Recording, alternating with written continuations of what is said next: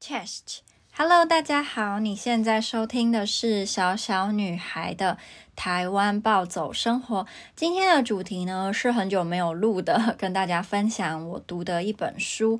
那这本书的名称叫做《我是刘乃平》，嗯、主要在叙述一个国中一年级体重超重，但是心地非常善良、开朗、活泼的女孩她的故事。这本。我觉得这本给青少年、青少女看的书的内容，呃，放在爱情、友情跟亲情，呃的方式，跟以前我看青少年、青少女的书真的感觉不太一样。等一下，可能大家听我讲就知道为什么了。那首先，光是主角是一个体重超重，然后他喜欢的男生永远不会喜欢他，这个设定我觉得就还蛮吸引人的。然后这个女主角，因为她叫刘奶瓶嘛，所以在里面她就成立了算是奶瓶家族，不是一群很可怜都没人喜欢的胖子在取暖的这种，不是哦，他们是会。互相鼓励，然后一起去帮助别人，或者是让被霸凌的人啊，还是体型很瘦小，一样也会被欺负嘛，他们就可以加入这个奶瓶家族，就是互相帮忙。但是不是那种，那叫什么？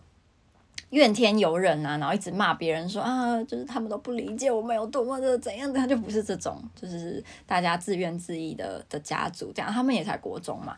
那这本书当然也不是说从头到尾都很励志，我觉得它也有一点黑暗面。但因为女主角是国中一年级，所以她不一定会用比如说成人小说的方式去描述那些黑暗面。那等一下大家听我讲就知道喽。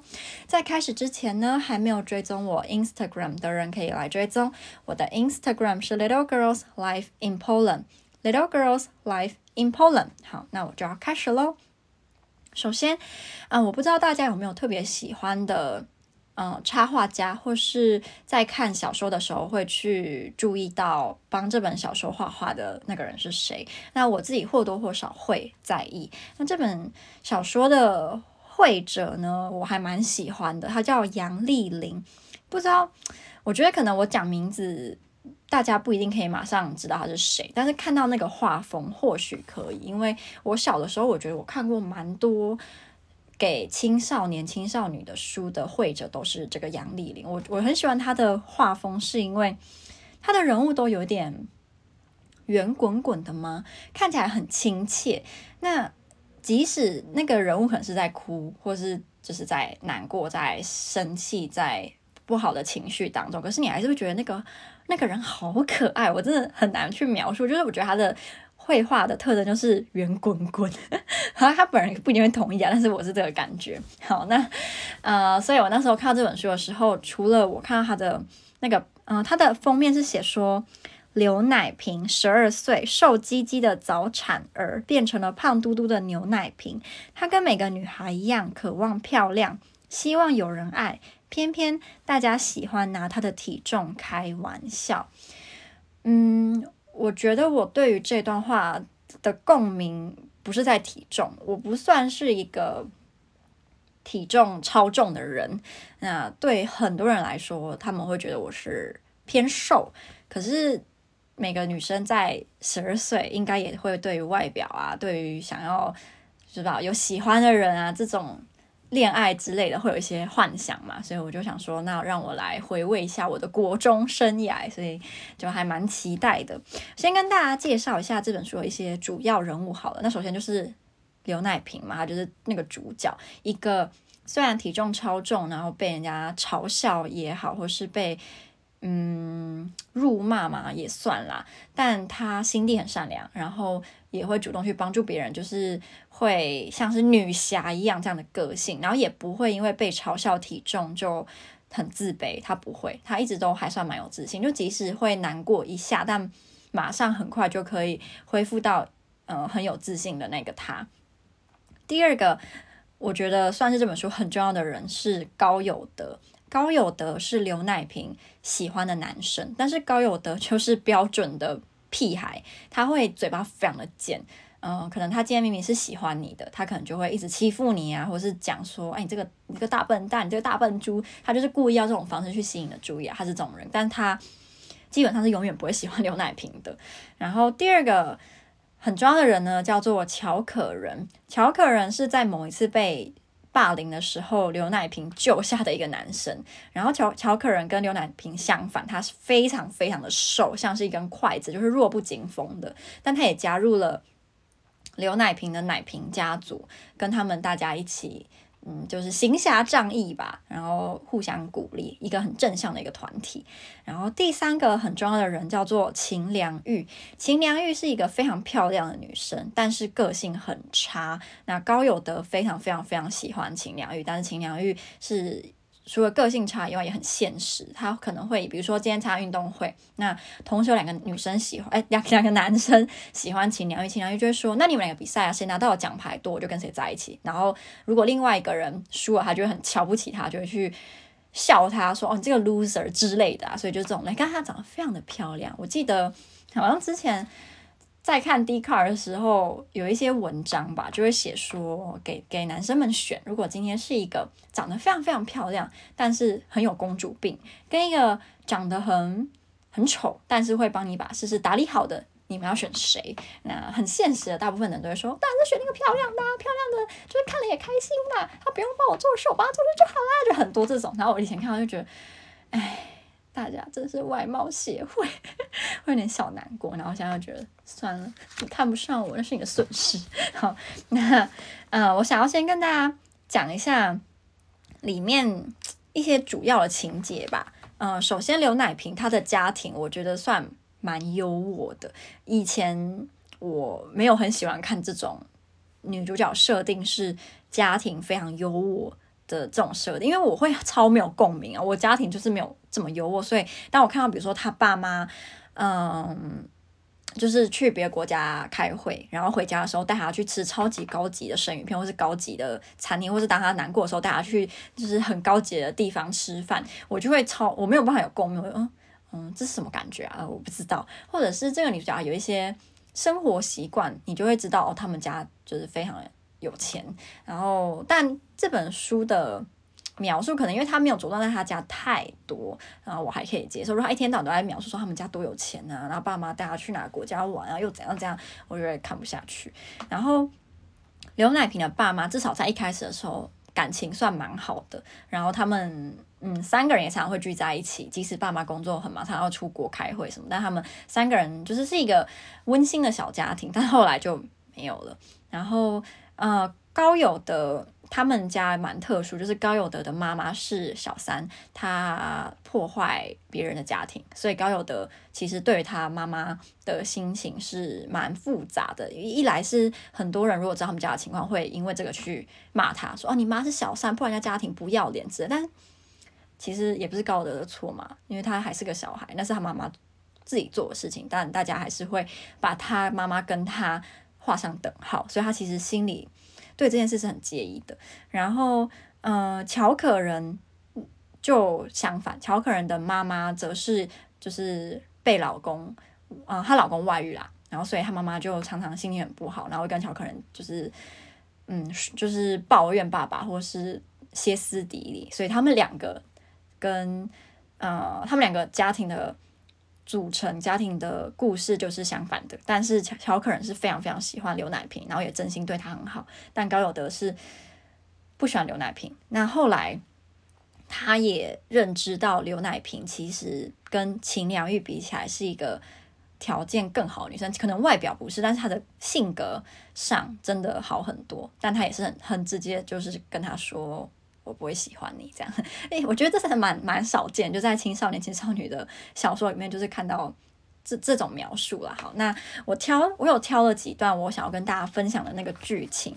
那第一个呢是，呃，刘乃平他跟高友的告白的方式是写 email，然后他们好像班上有个班群吧，就就是一个网页，然后大家可以去那边留言啊，还是发表文章，然后他就。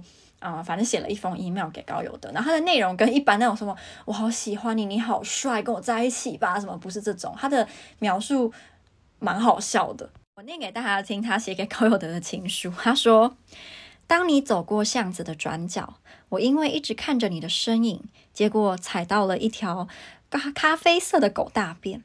嗯，没关系，虽然臭了点，这代表我们的第一次约会是在咖啡店，因为你对咖啡里的奶精过敏。”所以你会到厕所。我会安慰你在女朋友面前上厕所没关系。早产儿的我也是常常吃坏肚子跑厕所，而你很高兴有我这样体贴的女朋友，就买了一只大头狗送我。点点点点，反正就是 我觉得看了不一定你会觉得好笑，但就是很与众不同啦。那高有德我刚刚提过，他是嘴巴很贱。然后对不喜欢女生更是如此，他当然就讲了很多很难听的话，说类似什么死胖子谈什么恋爱啊，什么什么死胖子干嘛喜欢我啊之类，然后他就很难过，就很伤刘乃平的心啊。那他回家就很无精打采，那他爸就说啊，我带你去吃好吃的，带你去吃生鱼片啊。然后他就有一个有一段就写说。嗯，当刘乃平用各种生鱼片几乎沾完一碟的芥末芥末酱芥末芥末酱，冲的眼泪流不停，心里还是闷闷的，很不舒服，一点也没有通畅感。他没想到心脏也会便秘，爸爸却说心脏只会衰竭，不会便秘。你呀，睡一觉就好了。我觉得这个还蛮好笑的，我都有点忘记我，哎，没有，我才我刚刚说，我有点忘记我上一次失恋的反应，但我想到去年。就是我主动跟 Korean Australian，哎呦完了，他应该不会听吧？应该不会啊。就斩断之后，我我真的觉得我失恋了一两个礼拜，就狂听《落日飞车》的《我是一只鱼》，然后还有哭哦，我还要哭，我真的不知道哭屁哭，明明就认识很短，我到底是为什么那么那么难过？我我是不太懂啊。然后所以，嗯，我记得我上一次疑似失恋的那个反应，然后，呃，刘乃平就是情绪失落了，可能几天吧。国一应该也是不会。难过太久了，那他就发现，他就有一次好像上顶楼吧，去那边就是吹吹风，看可不可以心情平静一下。然后发现对面坐着一个很漂亮的女生，然后好像要跳楼，就他就真的就跳楼了。那当他跳楼之后，牛奶瓶就很很很害怕的，就是跑下楼去看。诶，这个有点矛盾，对，你很害怕，你还跑下去看，是是怎样？反正就跑下去看，然后他就说，管理员跟邻居交头接耳，说红衣女子的八卦。你不知道啊，她就是那个拍了很多广告的模特儿啊。上次你还喝过那个牌子的汽水，听说跟一个有钱人谈恋爱，就人家不要她了。上次我还看到他们在楼下拉拉扯扯，谁知道他就想不开，唉，多可惜，这么漂亮的一个女孩子。然后刘乃平就写说，他以为自己是因为太胖，所以高有德不喜欢他，没想到苗条的女生照样没有人爱。似乎失恋跟一个人的胖瘦没有关系，那么到底是跟什么有关系呢？啊，就是他就写了这样的一段话，我觉得还蛮对。如果我今天有国中，我看到这个可能会真的有一种啊，是这样吗？因为国中的时候，我我觉得我那时候的我会认为，你只要长得漂亮，你就可以得到一切，你就会有很多男生喜欢你，你就会人缘很好啊，功课好不好，这可能跟长相就没关系。但是我那时候就有一种。蛮负面的想法就是，好，我功课很好，我是班上常是前三名，可是都没有人喜欢我啊。然后我长得也没有特别漂亮啊，然后还戴牙套，然后怎么样怎么样的，所以这样我还倒不如当一个功课不太好，可是长得很漂亮，然后有很多人喜欢，然后人缘很好的女生，我不是会比较快乐嘛？就那时候真的会这样想。可是我现在就现在的我回去看，会觉得很心疼吧，就心疼这样的自己啦。就是你明明也有很多你的优点，那好，可能那个时期懂得欣赏有这样优点的你的男生几乎没有，不多。可是反正那个年纪本来就没有要谈什么超级严肃的恋爱，要谈到结婚啊，可能有人可以啦，但我觉得大部分人应该是没有办法过中谈恋爱，然后就一直想要结婚嘛。所以那种时期。当然可以去体验一下，就暗恋一个人呐、啊，偷偷喜欢一个人呐、可是没有谈恋爱，其实我觉得影响没有特别大啦。你要说我是安慰自己也可以，可是我现在这样回去看，是觉得就其实还好啦，没有我那时候的我想的那么严重。嗯，只是那个年纪真的会比较想不开。好，那我来看一下下一段是什么呢？下一段是哦，好，所以刘乃平某一次就是参加了一个戏剧的活动，然后他就呃被邀请。担任一个一个皇后，然后这个这个故事其实是好像是基督，就圣经里面的故事啦。然后他们讲好像是基督教这样。那刘乃平虽然演的并不是主角，可是他很认真看待这个演出，也每次就是需要排演的时候都会跑去啊，然后帮忙大家，就可能没他的戏份，他还是会去帮忙，大家就还蛮好的啦。那后来他下定决心，就是表演那一天要邀请高友德来看。他原本以为他不会来，但他真的来了。然后，所以当他看到他来的那时候，就表演得更加起劲，因为喜欢的人来看你表演嘛。然后他表演完，他第一个。就是跑下去，就是去找高友德，问他说：“哎，你我刚刚表演怎么样？”但他这个举动其实蛮伤乔有乔可人的心，因为乔可人的妈妈在住院，然后他是偷偷跑出来去看，嗯，刘乃平刘乃平的表演，可是刘乃平却眼里完全没有他。我觉得好真实啊！这应该不是小朋友，就是大人的爱情也会是这样。嗯，就是你的眼神永远是看着另一个男生，然后另外男生的眼神永远是看着你，但是你永远不会回去看他。就是因为你不喜欢他嘛，我觉得哇，看了觉得好悲伤哦。就是怎么，为什么爱情都是这个样子？为什么没有就是皆大欢喜的这种这种情况呢？嗯，不知道，三人行嘛，三人行也也不是什么，也不是什么很好的解决方法。反正我看到这样就觉得蛮难过的。好，然后下一个下一个 part 是哦，好，这个是乔可人他。因为妈妈的关系，所以心情很差。那他就想要跟刘乃平讨一下拍。那刘乃平就跟他讲：“好，你要跟我讲，OK。可是前提是你不要跟我说你多喜欢我。”然后他就说：“好，我不会跟你讲。”然后他就开始说：“就看乔可就说，哎，好啦，昨天我又失眠了，因为我妈妈哭了一个晚上。昨天是我妈妈跟爸爸的结婚纪念日，我妈妈对着结婚照发了许久的呆，也没有煮晚饭。”我跟我妹只好吃泡面。后来我忍不住劝我妈妈不要为爸爸那样的坏男人伤心，我以后会好好孝顺他。谁知道我妈妈就开始大哭，说她还在爱我爸爸，希望他有一天会回头。我妈为什么这么笨啊？我爸对我们这么坏，我真希望自己能够带给妈妈快乐。可是，可是，然后牛奶瓶就想说。你妈妈为什么不喜欢你爸？你 你爸爸为什么不喜欢你妈妈？是他的年纪太大，不会打扮自己吗？乔可人摇摇头。乔可人就说：“我爸爸现在的太太长得好丑，真的好丑，不是我故意说的哦。我爸爸说他对我妈妈没有感觉了。”然后刘奶瓶就就很气愤的讲：“我讨厌那些抢别人丈夫的坏女人，我讨厌他们，他们应该下十八层地狱。”然后两人太专心的谈话，没注意到高有德就在身后。高有德就冷飕飕的说：“你们说谁要下十八层地狱？说话小心一点，我警告你们。”这样，嗯，我觉得我看到这一段的时候蛮有共鸣的，呃，因为我们家的情形啦。那可是我没有想要就是提我们家的情况，我想要提的是我之前蛮常看到有一些有些女生吧会。发一些文章，就是说老公变心了，或是老公说对他已经没有以前那种感觉，然后该怎么办？然后如果我觉得是这样的话还好啊，不对，应该说如果老公是没有变心，但是单纯跟他说觉得没有以前那种感觉，这个相较之下还好。但如果是老公说他去找小三，他外遇，因为已经没有对老婆就是没有那种感觉了，这当然不行。那我就会想，嗯，就是。这些女生十之八九都会说不想要离婚，想要再试试看。然后可能因为我没有结婚吧，所以我不太能够理解为什么不离婚。就是尤其是如果老公已经外遇了这个情况，为什么不离婚？我真的没办法理解。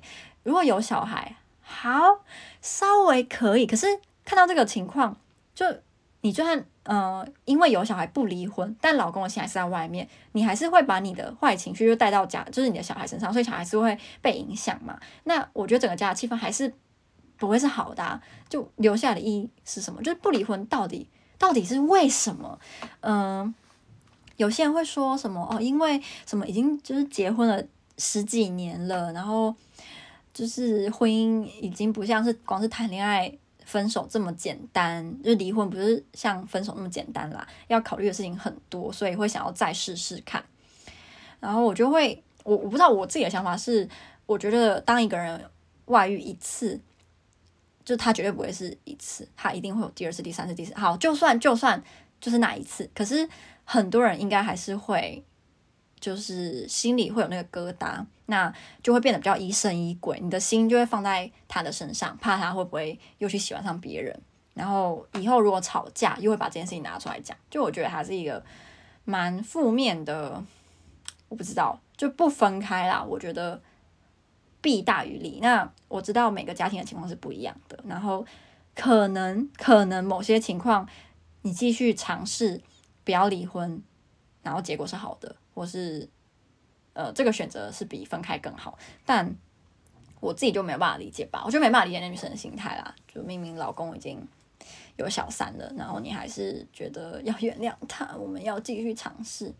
不知道诶、就就很想起那个梗图啊，就是就是尊重 祝福嘛。以前可能会想要呃劝一下嘛，然后后来就是好，你你开心就好，反正反正又不是我，对不对？对，好的，自问自答。好，然后。那我来看一下下一个。那嗯、我忘记讲，后来有刘乃平他爸爸也出轨了。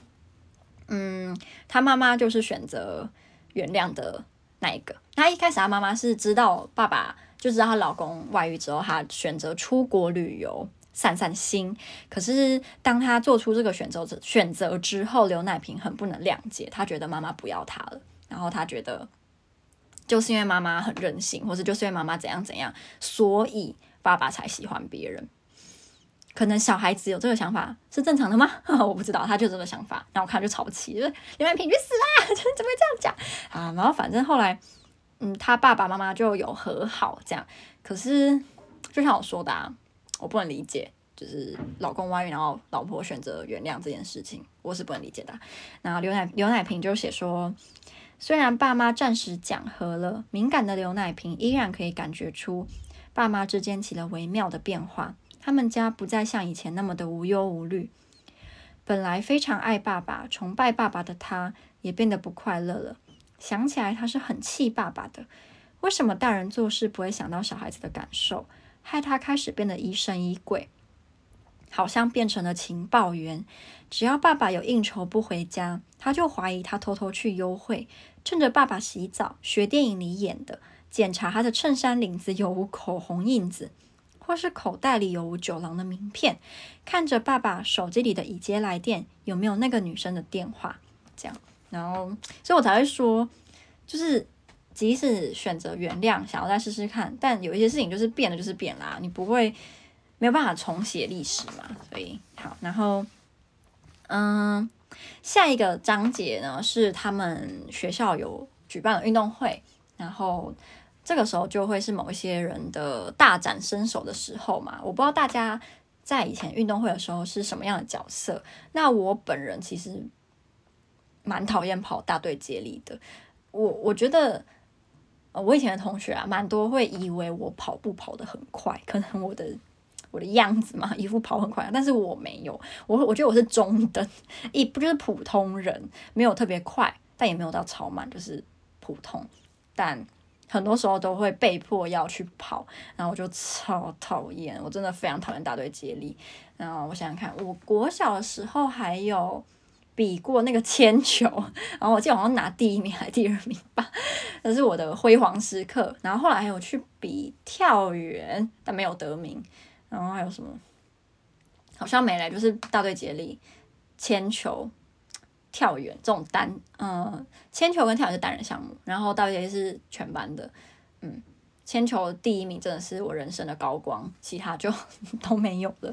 所以我看到他在描述运动会的时候，其实有点有点怀念以前国中运动会，因为我们国中运动会是一个礼拜，然后这礼拜就几乎都不用上课，就是一个礼拜都在。就在比运动项目，然后可以就是跟看到其他学长学姐那种平常看不太到的。然后我我以前国中喜欢男生是学长，然后那个时候他会比一些跑步，然后我就会很兴奋，因为嗯，他就是手长脚长，长得很帅。然后国中我真的是被他迷得神魂颠倒，现在想想都觉得自己好可爱哦，就是可以这么。这么单纯的喜欢一个人，然后而且只是为了他的外表，嗯，好，然后看一下下一段。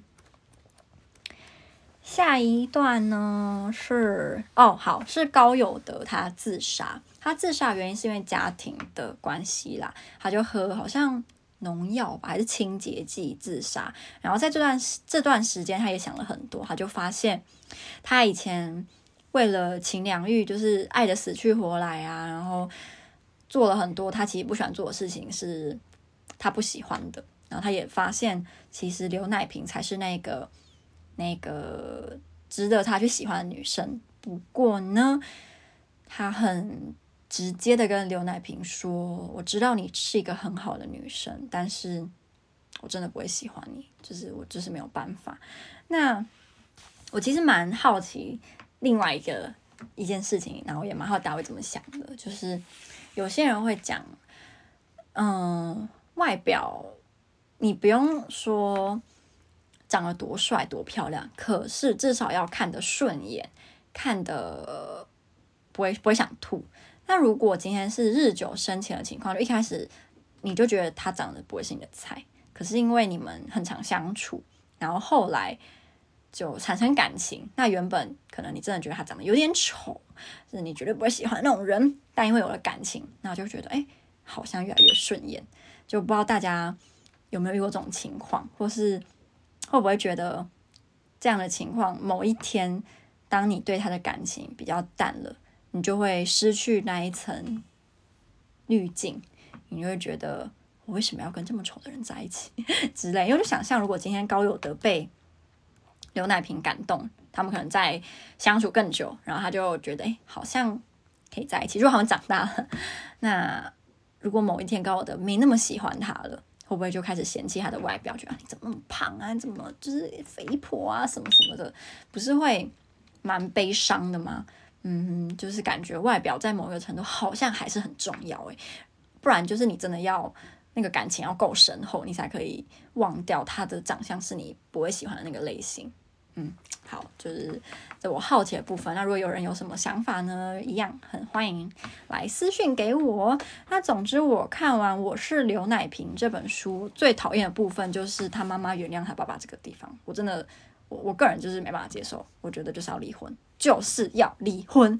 嗯，我觉得精神出轨跟肉体出轨我都不行。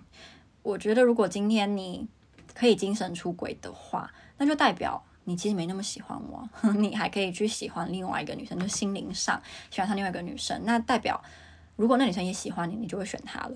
所以这对于呃超级。不能接受有任何形式出轨的我来讲，就是一个大 no。然后我会祝福你永远得不到幸福，好可怕。对啊，就如果你觉得你对我没有那么有兴趣，就就先跟我分开啊，就让我伤心。至少我是觉得好，你是对我没有兴趣，但是你没有喜欢上另外一个人，那种被人家比下来，或是或是。让我开始质疑自己是不是不够好，我是不是哪里比不上那个女生？你所以你才会去喜欢她的那个感觉，比单纯的失恋还要还要难受很多很多很多很多。嗯，然后这是我自己的自己的想法啦。好，那今天的这个分享呢，就到这边。